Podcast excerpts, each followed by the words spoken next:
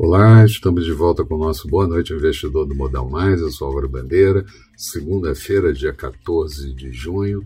E em nosso comentário de abertura, falamos da agenda cheia e importante da semana, com grande capacidade de mexer com os mercados em todo o mundo.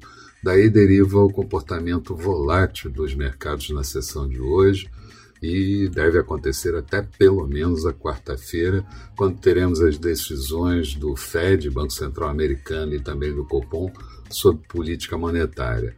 As decisões já são bem aguardadas, esperadas, e os comunicados é que vão definir a tendência dos mercados. O Fed deve manter a política monetária estabilizada, mas deve dar indicações sobre retirada de estímulo e também previsões sobre a economia, e daí vamos ter maior consciência do que pode acontecer. Já aqui, o consenso geral é de Selic subindo 0,75 para 4,25 e também indicações do futuro, retirada ou não do comunicado e da ata da frase referente à normalização parcial dos juros, tendendo eventualmente para juros neutros. É, a agenda vazia de hoje será certamente intensa na próxima quarta-feira, adicionada dos indicadores de conjuntura importantes na China que sairão na madrugada de quarta-feira.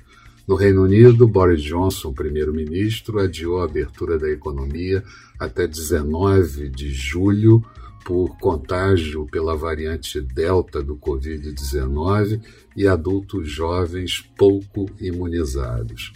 Já a OMS relatou a sétima semana de queda global do contágio, a maior sequência desde o início da pandemia. Aqui, pesquisa Focus mostrou IPCA, inflação oficial, subindo para 5,82, vindo de 5,44 na semana anterior, Selic também em alta para 6,25 de 5,75 e PIB também subindo para 4,85, vindo de 4,36%. Produção industrial crescendo para 6,11%, dólar caindo para R$ 5,18. Também tivemos a divulgação do índice IBCBR, uma prévia do PIB referente ao mês de abril, alta de 0,44% no ano, mostrando alta de 4,77%, mas menor do que o previsto, e isso não muda as projeções para o segundo trimestre, levemente positivo, ali próximo da estabilidade. Também tivemos a MP da Eletrobras com todos os problemas junto aos senadores.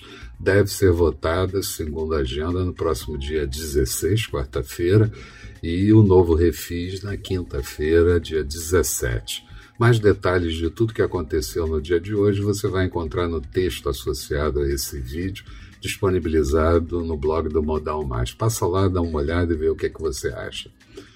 Resumo do dia: Bovespa fechando com alta de 0,57, índice em 130.207 pontos.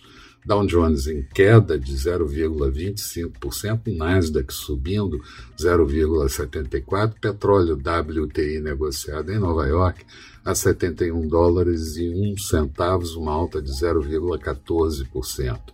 Euro sendo negociado em alta em relação ao dólar a 1,21 da moeda americana, dólar por aqui com queda de 1,02%, moeda americana voltando para o patamar de R$ 5,07.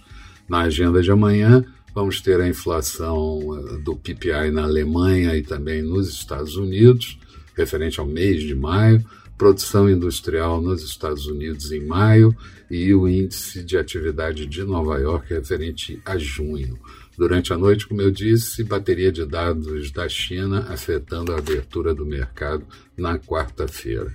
Eram essas as considerações que eu gostaria de fazer. Uma boa noite a todos e eu espero vocês amanhã aqui bem cedo com o nosso Bom Dia Investidor. Até lá então.